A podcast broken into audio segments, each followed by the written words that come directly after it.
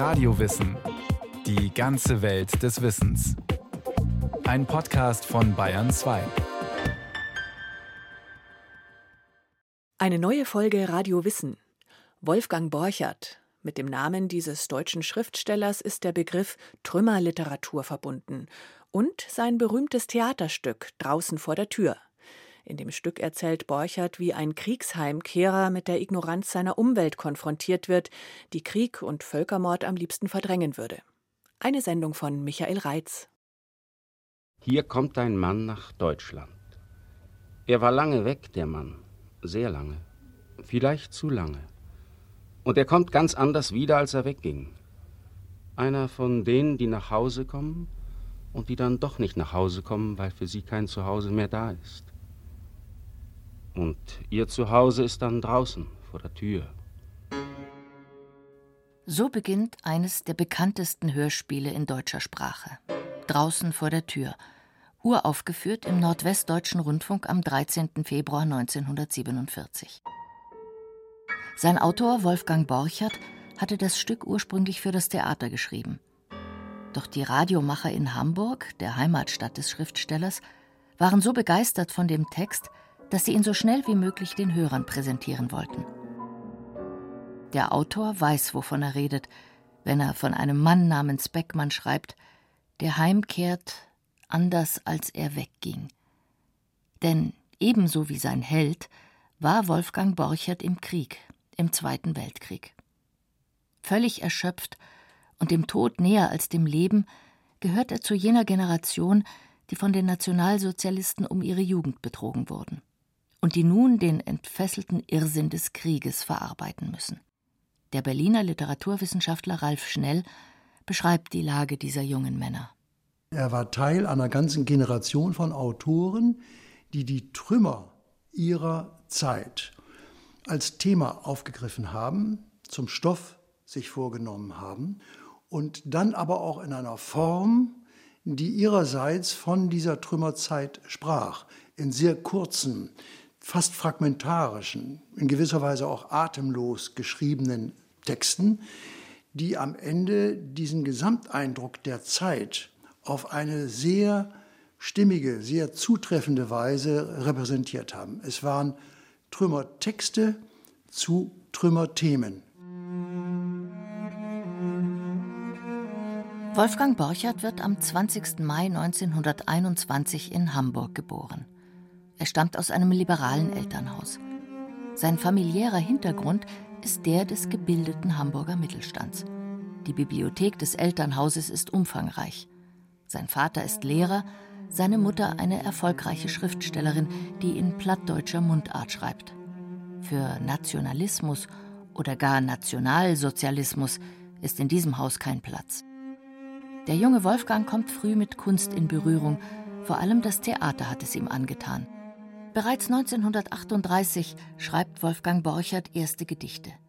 Der Besuch einer Aufführung des Shakespeare-Stücks Hamlet, in der der berühmte Gustav Gründgens die Hauptrolle spielt, ist ein Erweckungserlebnis für ihn.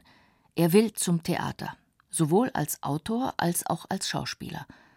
In seiner Freizeit nimmt er Unterricht bei dem renommierten Hamburger Lehrer Helmut Gmelin. Wolfgangs schulische Leistungen an der Oberrealschule sind allerdings katastrophal. Ohne Abschluss beginnt er als 17-Jähriger eine Buchhändlerlehre. Seinen schriftstellerischen Ambitionen folgt er weiterhin. Er schreibt zunächst nur für die Schublade. Seine Texte orientieren sich am Expressionismus, jener Stilrichtung also, die für sich in Anspruch nimmt, den Finger in die Wunde zu legen. Hans-Gerd Winter, Vorsitzender der Internationalen Wolfgang Borchert Gesellschaft, erläutert, dass sich der Autor schon früh von seinen literarischen Vorbildern absetzt.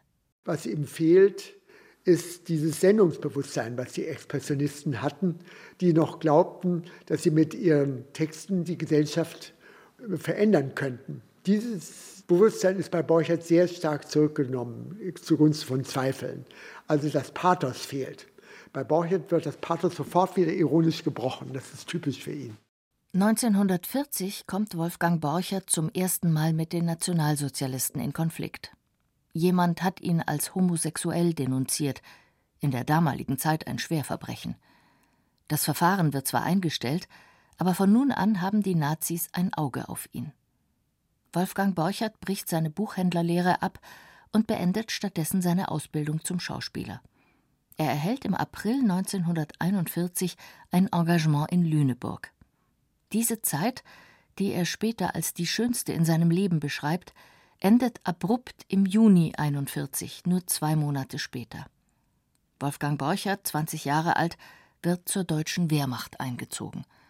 Als deren Mitglied erlebt er den Überfall auf die Sowjetunion. In einer nach dem Krieg veröffentlichten Erzählung Jesus macht nicht mehr mit geht es um einen Lanzer, der Gräber für seine toten Kameraden ausmessen und anpassen soll. In beängstigend knappen Sätzen heißt es da Er lag unbequem in dem flachen Grab. Es war wie immer reichlich kurz geworden, so dass er die Knie krumm machen musste. Er fühlte die eisige Kälte im Rücken. Er fühlte sie wie einen kleinen Tod. Er fand, dass der Himmel sehr weit weg war. Es sind solche Texte, Momentaufnahmen des Grauens, die Wolfgang Borchert neben Heinrich Böll nach dem Krieg zu einem der Schriftsteller der sogenannten Trümmerliteratur werden lassen. Ralf Schnell? Es waren Texte, die wirklich auch politisch gewirkt haben als literarische Texte im Sinne dessen, was dann Heinrich Böll auch einmal genannt hat, nie wieder Krieg. Und diese flammenden, manifestartigen Texte, die Erzählungen, die zum Teil sehr subtil und fein und genau Stimmungen erprobten, vor allem aber auch dieses Stück mit dem Heimkehrer Beckmann draußen vor der Tür, das war etwas, was einen ansprach, was einen mitnahm und was auch ein politisches Bewusstsein in jungen Leuten weckte. Zu Wolfgang Borcherts Dienstanordnungen als Soldat gehören auch Patrouillengänge an der Front. Irgendwann kehrt er mit einer Schusswunde an der Hand zurück. Ein Mittelfinger muss amputiert werden. Die Verletzung wird ihm als Selbstverstümmelung ausgelegt. Er kommt vor ein Militärgericht. Ihm droht die Todesstrafe, doch er wird zunächst zu acht Monaten Gefängnis verurteilt, die dann zu sechs Wochen verschärftem Arrest mit anschließender Frontbewährung, wie es damals heißt, umgewandelt werden. Die Haftstrafe verbüßt Borchert im Nürnberger Militärgefängnis. Die schreckliche Zeit dort verarbeitet er später in seiner Erzählung Die Hundeblume. Diese Hundeblume ist das Symbol einer anderen Welt, einer Welt, in der es anders wäre. Und diese Art, sagen wir, symbolischer Utopie ist dann das, was am Ende die Figur, diese Figur in der Erzählung Die Hundeblume, zum Überleben bringt, selbst angesichts des drohenden Todes. Immer wenn unser Rundgang zu Ende ging, musste ich mich gewaltsam von ihr losreißen. Und ich hätte meine tägliche Brotration dafür gegeben, sie zu besitzen. Die Sehnsucht, etwas Lebendiges in der Zelle zu haben, wurde so mächtig in mir, dass die Blume, die schüchterne kleine Hundeblume, für mich bald den Wert eines Menschen, einer heimlichen Geliebten bekam. Ich konnte nicht mehr ohne sie leben. Da oben zwischen den toten Wänden. Wolfgang Borchert wird aus der Haft entlassen und nach Russland in die Nähe von Smolensk zu einer Einheit geschickt. Es ist Winter, und da Borchert einem besonders harten Drill ausgesetzt ist, trägt er bald Erfrierungen zweiten Grades an beiden Füßen davon. Er wird in verschiedene Lazarette eingeliefert, zuletzt liegt er im Harz und bekommt sogar Heimaturlaub. Mittlerweile ist er auch noch an einer Gelbsucht erkrankt, die nachhaltig seine Leber schädigt. Als Wolfgang Borchert im Spätsommer 1943 auf Heimaturlaub nach Hamburg kommt, findet er eine ganz und gar nicht lyrische Stadt vor. Die Elbmetropole hat die Operation Gomorra hinter sich, jene verheerenden Bombenangriffe der britischen Luftwaffe, die die Stadt binnen weniger Tage in Schutt und Asche legen. In seiner Erzählung Bill Brok beschreibt Wolfgang Borchert in wenigen Worten, wie die Stadt auf ihn wirkte.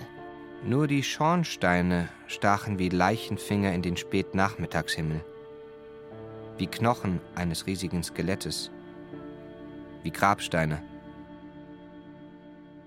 Als Borchert zurück an die Front muss, hat er wegen seiner Gelbsucht immer noch hohes Fieber. Ein Kompaniechef erwähnt höheren Dienststellen gegenüber Borcherts schauspielerisches Talent und dass er in der Vergangenheit durch komödiantische Einlagen die Moral der Truppe gehoben habe. Daraufhin wird Borchert zum Fronttheater versetzt.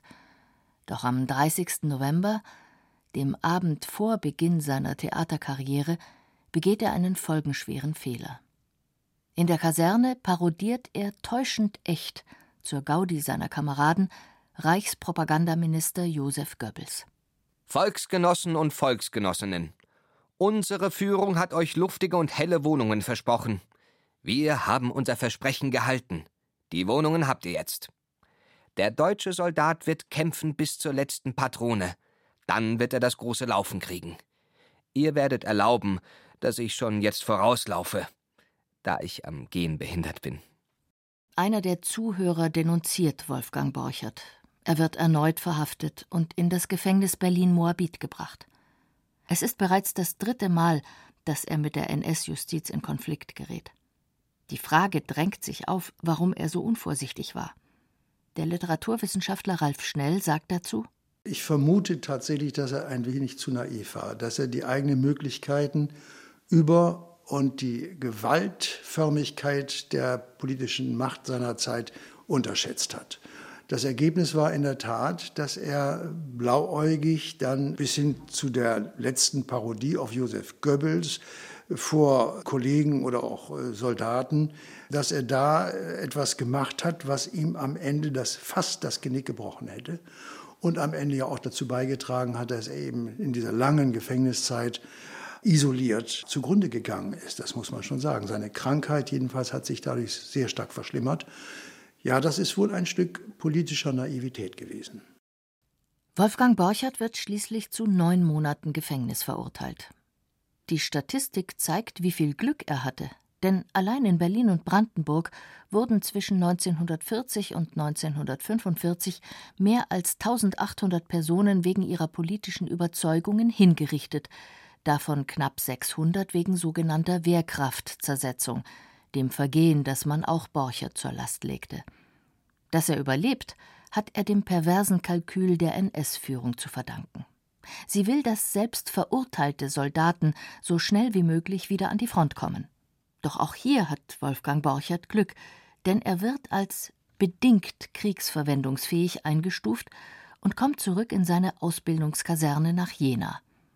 An den Fronten sterben von Juli 1944 bis Mai 1945 2,6 Millionen Wehrmachtssoldaten, ein Drittel der deutschen Verluste während des gesamten Krieges. Wolfgang Borchert gerät in Kriegsgefangenschaft, kann aber fliehen. Der Schwerkranke schlägt sich zu Fuß 600 Kilometer nach Hamburg durch, immer begleitet von der Gefahr, als Deserteur erschossen zu werden, denn noch ist der Krieg nicht vorbei. Zwei Tage nach der Kapitulation, am 10. Mai 1945, erreicht der völlig erschöpfte Wolfgang Borchert sein Elternhaus. Was nun kommt, kann man nur als einen Selbstreinigungsprozess mit den Mitteln der Literatur bezeichnen, so Ralf Schnell. Borchert schreibt um sein Leben. Das ist die treffende Formulierung. Borchert hat die Phasen seiner schweren, schwierigen Krankheit soweit er sie zum Schreiben nutzen konnte, extensiv und exzessiv genutzt. Er hat geradezu unter Schreibzwang gehandelt, weil er auch befürchten musste, weil er fühlte, dass seine Lebenszeit begrenzt sein könnte. Und weil er das, was er zu sagen hatte, in äußerster Dichte und in sehr kurzer Zeit sagen müsste. Das hat er gemacht, das hat er versucht, das hat er erfolgreich gemacht und das merkt man den Texten natürlich auch an. Wolfgang Borchert hatte schon während seiner Zeit als Soldat den Gedanken aufgegeben, nach dem Krieg als Schauspieler arbeiten zu können. Er muss gespürt haben, dass seine Kräfte schwinden. Denn die Auswirkungen der Gelbsucht peinigen ihn immer stärker. Hinzu kommt die katastrophale Versorgungslage im Nachkriegs-Hamburg. Es gibt kaum Nahrungsmittel und Brennmaterial, nur wer sich auf dem Schwarzmarkt behaupten kann, überlebt. Für Wolfgang Borchert wird das Schreiben zu einem Element vor allem des seelischen Überlebens. Das, was er die vergangenen vier Jahre erlebt hat, muss raus aus seiner Psyche und in die Welt. Diese Schreiberfahrung, unter Druck, unter Zwang geradezu, schreibend handeln zu müssen, gibt diesen Texten ihre Authentizität. Das macht sie zu literarischen Dokumenten, in denen ein Stück Geschichte Zeitgeschichte eigener Sozialisierung aufgearbeitet, verarbeitet, literarisch umgesetzt, umgeformt wird. Und das ist am Ende das, was diese Werke einerseits so zeitgebunden macht und äh, sie auch heute nur noch in historischer Distanz lesen lässt, andererseits aber sie wirklich als ein Stück repräsentativer Augenzeugenschaft wahrnehmen lässt, heute uns auch noch etwas zu sagen hat, eben als Zeugnisse ihrer Zeit. Wolfgang Borchert ist mit einer Schwierigkeit konfrontiert, wie sie wohl selten vorkommt in der Literaturgeschichte. Denn zwölf Jahre bestand die offizielle Sprache aus einer Mischung zwischen militärischem Drohgebälle und schwülstiger völkischer Begrifflichkeit. Wolfgang Borchert erfährt, so Ralf Schnell, dass sie Phrasendrescherei der Nationalsozialisten dazu geführt hat, dass am Ende bestimmte Wörter nicht mehr unbefangen benutzt werden konnten. Denken Sie an so etwas wie Blut, denken Sie an Boden, denken Sie an Mutter und dergleichen mehr. Also alles das hat zur Entwertung der Sprache beigebracht, zur Entleerung von Begrifflichkeiten und Bedeutungen. Und da in dieser Zeit Erfahrungen aus der Zeit aufzuarbeiten, in einer anderen Sprache, setzt ja voraus, dass man eine solche Sprache erst entwickeln musste. Wolfgang Borchert thematisiert diesen Missbrauch der Sprache, indem er in seinen Texten bewusst lakonisch bleibt.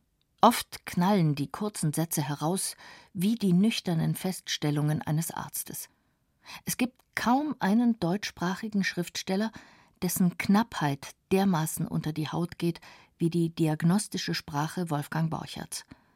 Sein Text Generation ohne Abschied ist dafür ein eindringliches Beispiel. Wir sind die Generation ohne Bindung und ohne Tiefe. Unsere Tiefe ist Abgrund. Wir sind die Generation ohne Glück, ohne Heimat und ohne Abschied. Unsere Sonne ist schmal, unsere Liebe grausam und unsere Jugend ist ohne Jugend. Wolfgang Borchert ist die meiste Zeit ans Bett gefesselt oder er sitzt in einem großen Sessel. Wenn er fieberfrei ist, greift er sofort zu Papier und Stift und beginnt zu schreiben. Sein Vater schreibt die Texte seines Sohnes dann auf der Schreibmaschine ab und bringt sie zu den diversen Hamburger Zeitungen, wo sie veröffentlicht werden. Bald nach dem Krieg startet der Verleger Ernst Rowold mit seinen sogenannten Rotationsromanen, billige Taschenbücher in Zeitungsformat, die sich jeder leisten können soll. Hier werden auch Wolfgang Borcherts Erzählungen verlegt. Eine der bekanntesten hat den Titel Nachts schlafen die Ratten doch. Es ist ein Gänsehauttext. Ein Junge sitzt im Keller eines zerbombten Hauses, in der Hand einen Knüppel. Ein Mann fragt ihn, was er dort in finsterer Nacht macht. Das Kind antwortet, dass er wegen der Ratten Wache hält. Die essen doch von Toten, von Menschen. Da leben sie doch von. Mein Bruder, der liegt nämlich da unten. Da. Jürgen zeigte mit dem Stock auf die zusammengesackten Mauern. Unser Haus kriegte eine Bombe. Er war viel kleiner als ich. Erst vier. Er muss hier ja noch sein. Der Mann sah von oben auf das Haargestrüpp. Aber dann sagte er plötzlich: Ja, hat euer Lehrer euch denn nicht gesagt, dass die Ratten nachts schlafen? Es sind solche Passagen, die Wolfgang Borchert heute noch lesenswert machen. Der Autor selbst ging damit ein hohes Risiko ein, so Hans-Gerd Winter, Leiter des Wolfgang Borchert Archivs. Er versucht etwas Neues. Gleichzeitig will er aber auch lesbar bleiben. Also er geht nicht so weit, dass das unlesbar wird oder nur für eine Elite lesbar. Er versucht das sozusagen für eine breitere Leserschaft zugänglich zu halten, aber gleichzeitig zu erneuern. Er weiß aber ganz genau, dass das immer am Rand des Misslings entlang geht. Und da ist er ja auch sehr selbstkritisch gegenüber seinem Werk. Doch er greift auch direkt ein, vor allem durch seine Manifeste. Das berühmteste ist das Stück Dann gibt es nur eins. Es ist der wahrscheinlich eindringlichste Friedensappell in deutscher Sprache. Die Schauspielerin Ida Ehre rezitierte ihn im September 1983 im Rahmen der Aktion Künstler für den Frieden vor Zehntausenden im Hamburger Stadion am Millantor. Mütter in der Welt, wenn Sie morgen befehlen, ihr sollt Kinder gebären, Krankenschwestern für Kriegslaterette und neue Soldaten für neue Schlachten, Mütter in der Welt, dann gibt es nur eins. Sagt Nein! Mütter, sagt Nein!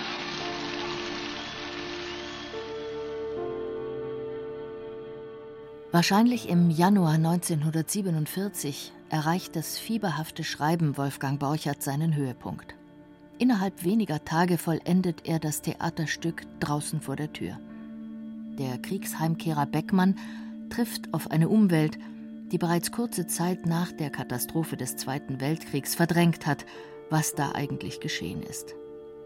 Beckmann will sich in der Elbe ertränken, doch die spuckt ihn wieder aus. Unter anderem deshalb, weil sich der Tod in den letzten sechs Jahren überfressen hat. Der springende Punkt an dem Stück ist die Haltung Beckmanns, nämlich, so Hans-Gerd Winter, dass ein Heimkehrer nach Deutschland kommt, der sich aber unterscheidet von den meisten Heimkehrern.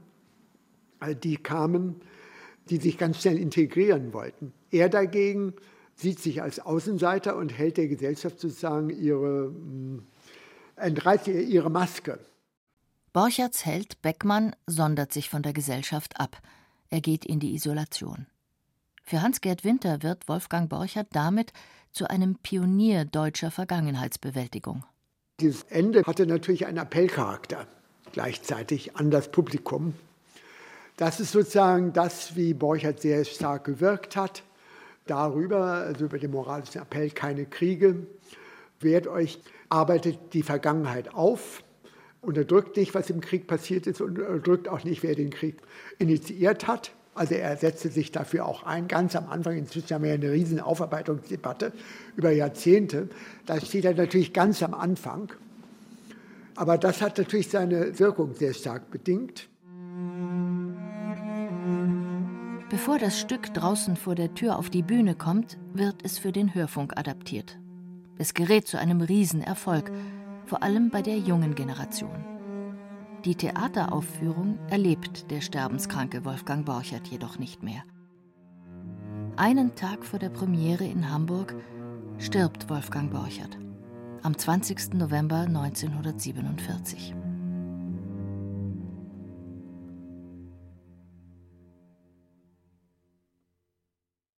Das war Radio Wissen ein Podcast von Bayern 2. Autor dieser Folge Michael Reitz. Regie führte Martin Trauner. Es sprachen Irina Wanka und Sven Hussock. Technik Roland Böhm. Redaktion Andrea Breu. Wenn Sie keine Folge mehr verpassen wollen, abonnieren Sie Radio Wissen unter bayern2.de slash radiowissen.